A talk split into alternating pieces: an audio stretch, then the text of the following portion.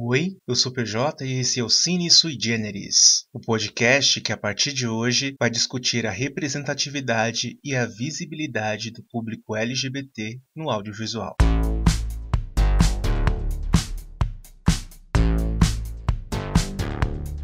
E neste episódio de estreia, a gente vai falar sobre a representação da mulher trans no filme nacional A Glória e a Graça. Já começo pedindo para você seguir a gente nas principais redes sociais. Vocês encontram a gente como arroba suigenericine. A nossa análise ela não se limita à técnica audiovisual, então a gente não vai discutir aqui se o filme é bom ou se o filme é ruim, porque isso é muito relativo e depende da percepção de cada um. O que a gente vai discutir aqui é o quanto o filme ou a série, quanto eles contribuem para a visibilidade do público LGBT. Hoje nós vamos falar sobre Glória, uma mulher trans. Após descobrir um aneurisma no cérebro, Graça, personagem da Sandra Corvelone, se desespera com um diagnóstico pessimista sobre a sua saúde e parte em busca do irmão com quem rompeu no passado para que ele cuide de seus filhos. Só que o irmão hoje atende por Glória. O filme nos traz alguns aspectos relevantes sobre as mulheres trans. O primeiro ponto que a gente tem que considerar é que o filme ele desmistifica a imagem do travesti que a gente conhece. Ela é proprietária de um restaurante badalado e nenhum conflito com base na sua identidade de gênero é apresentado. O que isso quer dizer? Em se tratando que nós estamos no Brasil, país que mais mata transexuais no mundo, nenhum conflito ser apresentado em torno da identidade de gênero de Glória é até fantasioso, mas não chega a ser negativo. Calma, eu explico.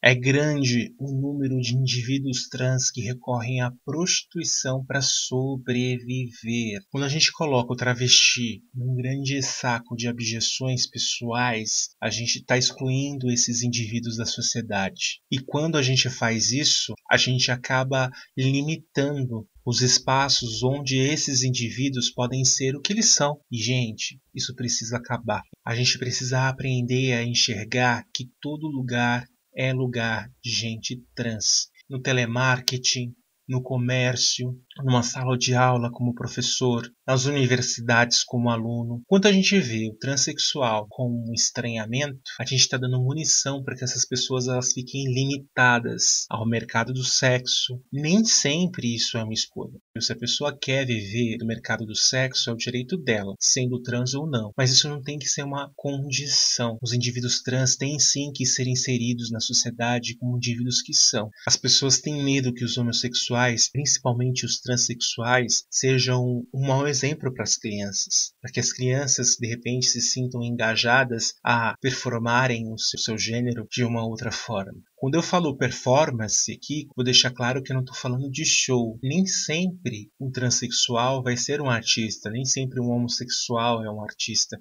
E as pessoas têm mania de acharem isso, eu não sei porquê. Quando eu falo performar, estou falando de como ela se apresenta socialmente. Eu, PJ Moraes, eu atuo como homem cis homossexual que eu sou. Mas por que essas pessoas vão para a rua, para o mercado do sexo? Poxa, pensa, nós vivemos num país extremamente conservador. Se às vezes para um adolescente é difícil contar para o pai que é um homossexual, imagina o que é contar que é um indivíduo trans. Nem sempre há essa aceitação da família com um indivíduo trans. E, gente, precisa ter. Se você tem um trans na família, se você identifica que seu filho pode ser um trans, dê apoio a ele. Deixe que ele escolha o próprio caminho. A escolha não consiste em ser gay ou ser trans. A escolha consiste em escolher assumir ou não a sua condição. Não é opção, gente. E não é só a família. Às vezes a família super apoia, mas essa pessoa não consegue emprego ela não consegue se estabelecer na sociedade como um indivíduo que ele é. Há um tempo atrás, algumas empresas lançaram campanhas de incentivo de contratação de pessoas trans. Isso é super bacana. Isso é uma coisa que a gente tem que aplaudir, independente do nosso sexo, independente do nosso gênero, porque essas empresas estão dando a opção para pessoas que de repente não se identificam com o mercado do sexo. A gente, como sociedade, a gente tem que aprender a não silenciar o desejo das outras pessoas. Mas essa realidade das ruas não faz parte do universo apresentado no filme. Por que, que eu falei lá atrás que o aspecto da Glória ser uma empresária bem-sucedida do ramo de restaurantes é fantasioso, mas é positivo, porque a gente precisa começar a desmistificar essa ideia do mercado do sexo, da prostituição. É lógico que uma abordagem que não cita nenhum tipo de conflito em torno da questão da identidade de gênero da personagem, Glória, romantiza ainda a realidade. Mas principalmente porque o filme mostra a Glória como uma pessoa que venceu na vida, como se fosse fácil para o indivíduo trans conquistar não só a sua posição na sociedade como gênero, mas também como profissão. Nem sempre é possível. O aspecto apresentado no filme ele é bem positivo, apesar de romantizar, apesar de ser um tanto fantasioso. Quem sabe um dia não seja um tabu um transexual ser dono de um restaurante, ser um empresário de sucesso. Geralmente os indivíduos trans eles são donos do próprio nariz, independente de onde eles estejam trabalhando. Mas tendo essa visibilidade, essa social e vivendo sem ter nenhum tipo de conflito em relação ao seu gênero.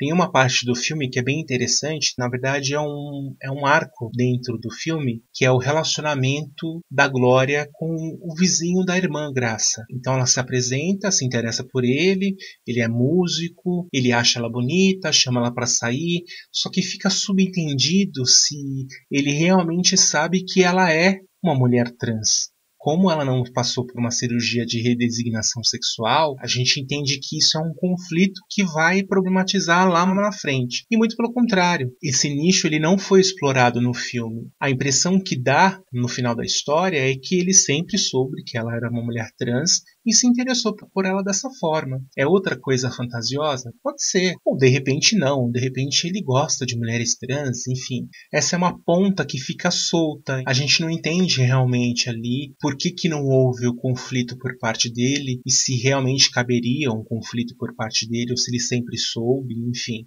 Eu prefiro acreditar que ele sempre soube que ela era uma mulher trans, porque se em algum momento ele descobriu que ela era uma mulher trans, isso não gerou nenhum tipo de estranhamento, nenhum tipo de conflito, aí a gente está meio que fantasiando até um pouco demais. Eu acho que o que é mais bacana no filme é que ele faz a gente perguntar: por que não? Por que não apresentar uma travesti bem-sucedida? bem-sucedida? Por que não apresentar uma travesti como uma chefe de família? Por que uma travesti não pode se relacionar com o vizinho da irmã sem que isso seja estupim para um relacionamento violento? E esse é outro dado importante. É grande o número de transexuais que apanham dos companheiros. Existem até alguns estudos interessantes que falam justamente sobre o uso da Lei Maria da Penha para indivíduos trans porque muitos parceiros de mulheres trans acabam tendo um relacionamento de amor e abjeção e isso acaba desencadeando em relacionamentos abusivos, em violência contra mulheres trans.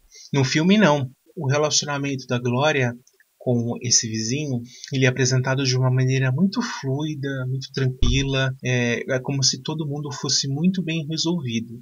O que é de fato a sociedade que a gente quer, mas infelizmente não é a sociedade que a gente vive. Até tem uma abordagem acerca do submundo do sexo, mas é apenas pincelado. A Glória tem uma amiga que vive com ela, que também é trans, e há uma sugestão que ela se prostitui em troca de presentes, mas é bem superficial, é uma cena só que se resolve no mesmo momento. O filme ele não aprofunda essa questão do problema do mercado do sexo. A impressão é de que inseriram justamente para falar e citar. É um pedaço que não influi em nada no restante da história, principalmente não é problematizado para a personagem da Carolina Ferraz. O conflito ele se estabelece justamente nessa ideia da personagem que é obrigada a assumir uma vida que não planejou, chefiando uma família que ela não sonhou e de repente se identificando com uma posição até materna com os sobrinhos. Então é, é, muito bem construído e isso é legal. A Glória ela muda no decorrer do filme.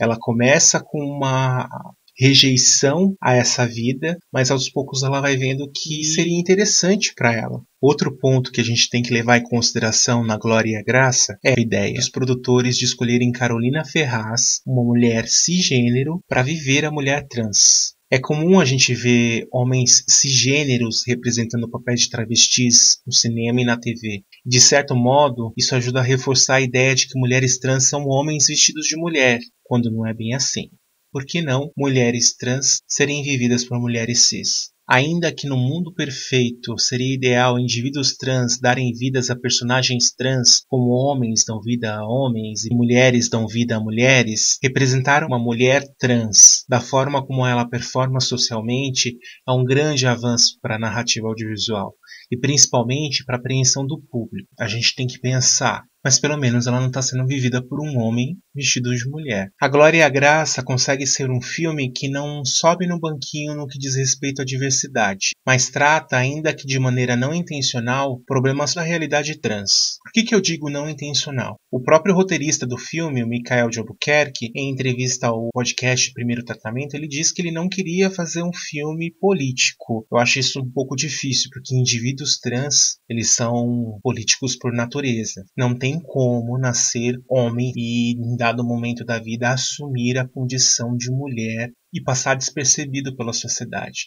Tudo que movimenta a sociedade a se questionar, a rever os próprios conceitos, é um ato político, ainda que não seja esse o intuito. O curioso é que o mesmo Michael de Albuquerque, e aqui a gente vai sair um pouco do assunto LGBT, é roteirista do filme Real, O Plano por Trás da História, que é tido como um filme nacional bem político, então não dá muito para entender. A gente não pode deixar de dizer que a Glória e a Graça sai da realidade e deixa de citar problemas da comunidade trans, mas ele traz um tom esperançoso quanto ao futuro. É o futuro que a gente deseja para os indivíduos trans, chefiando famílias, à frente de negócios, namorando quem quer que seja sem nenhum tipo de tabu, um futuro onde a sociedade seja inclusiva em relação à população trans, ao ponto de que a sua identidade de gênero não seja usada como critério para excluir quem quer que seja. Eu enxergo a Glória e a Graça como um filme que representa muito a comunidade trans. E assim, eu vou dizer claramente, eu nem sei se essa era a intenção dos produtores. Tomara que tenha sido. A quem possa interessar o assunto da transexualidade, eu sugiro o livro E Se Eu Fosse Pura, da escritora trans Amara Moira. Além de escritora, Amara também é professora e conta como a prostituição se tornou uma condição na sua vida. Apesar de assumir a condição de prostituta, ela lança uma visão diferente da prostituição. Vale como dica também para entender como o mercado do sexo acaba sendo uma das poucas saídas para quem decide assumir sua condição de gênero quando esse gênero não é aquele que lhe foi atribuído no nascimento. Eu vou deixar linkado na descrição do áudio a entrevista que o roteirista de A Glória e a Graça deu para o podcast Primeiro Tratamento. Entre outros trabalhos, ele fala sobre o processo criativo de A Glória e a Graça. Vale muito a pena ouvir. Moral da história, gente: não existe ideologia de gênero. O que existe são pessoas que não se identificam com o gênero atribuído ao nascimento.